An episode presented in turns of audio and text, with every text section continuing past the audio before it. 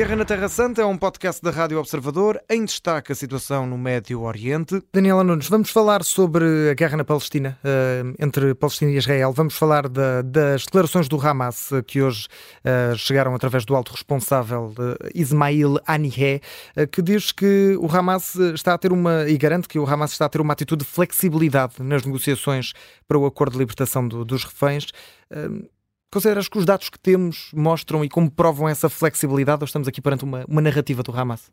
Bem, eu acho que em primeiro lugar é preciso aqui dissipar algumas uh, ilusões. Uh, o que disse o alto responsável pelo Hamas foi que qualquer flexibilidade demonstrada na negociação com Israel, e estou, estou a ler, uhum. seria acompanhada pela vontade de defender o nosso povo. Fim de citação. O, o povo é obviamente o palestiniano.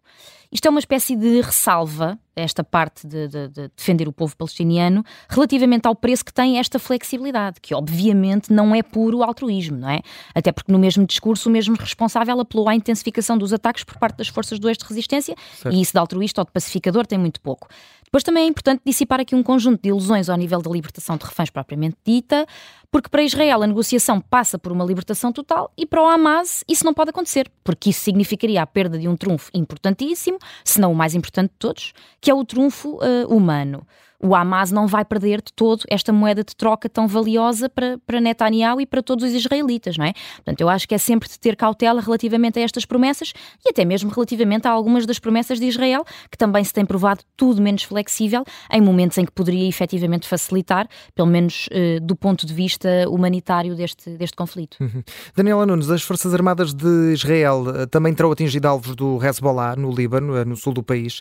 Pergunto porque é que é tão importante para Israel também uh, defender-se deste grupo do Hezbollah e também o porquê de ser tão importante atingir mais um Estado, neste caso o Líbano, e juntarmos aqui outro Estado a este conflito. Bem, em primeiro lugar, estamos a falar de um grupo terrorista, não é? E, e só por isso é importante garantir uma defesa efetiva relativamente a ele, que é, que é o Hezbollah. Depois estamos a falar de um grupo terrorista estacionado fronteiras meias com Israel, o que aumenta inevitavelmente a tensão e o, e o receio também. E sobre este ataque em particular, porque é que ele é tão importante? Para já, porque atingiu uma região pela primeira vez desde o início da guerra em Gaza, que é o leste do Líbano, e que já agora, é importante referir, não está assim tão distante da fronteira com a Síria. Uh, estamos aqui a falar de cerca de 100 quilómetros até à fronteira com, com a Síria. Uhum.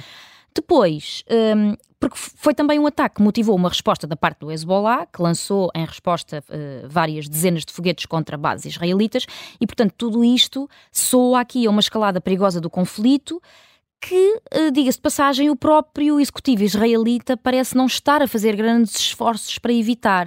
Uh, provavelmente, isto já sou eu a imaginar, numa tentativa de domínio da região ou de dizimar aquele condomínio terrorista, entre aspas, que é aliás um condomínio histórico no Médio Oriente, não é?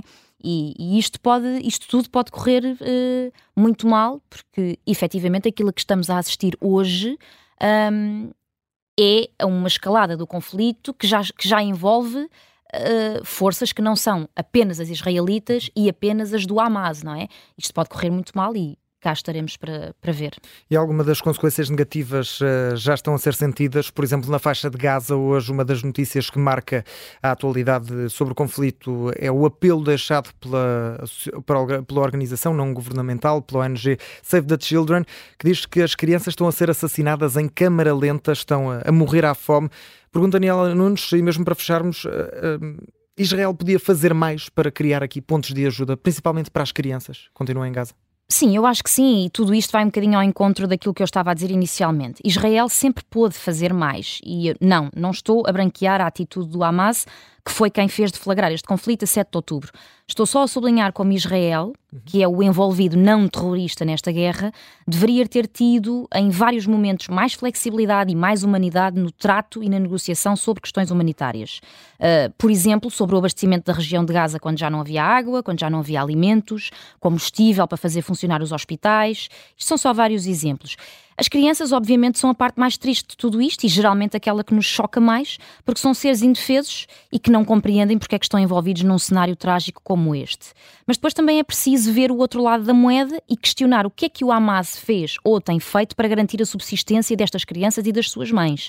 Não me parece, por exemplo, que possamos comparar os esforços do Hamas com os esforços do governo israelita, cuja prioridade, inequivocamente, o objetivo primordial em matéria humanitária de Israel é a garantia da sobrevivência independência e a libertação final dos israelitas uh, sequestrados pelo Hamas. Portanto, uh, isto para dizer o quê? Para dizer que Israel poder fazer mais não quer dizer que o Hamas seja um protetor e um garante dos direitos e da defesa destas crianças. É importante uh, não confundir as coisas. A Guerra na Terra Santa é um podcast da Rádio Observador. Vai para o ar de segunda a sexta, depois do noticiário das nove e meia da manhã.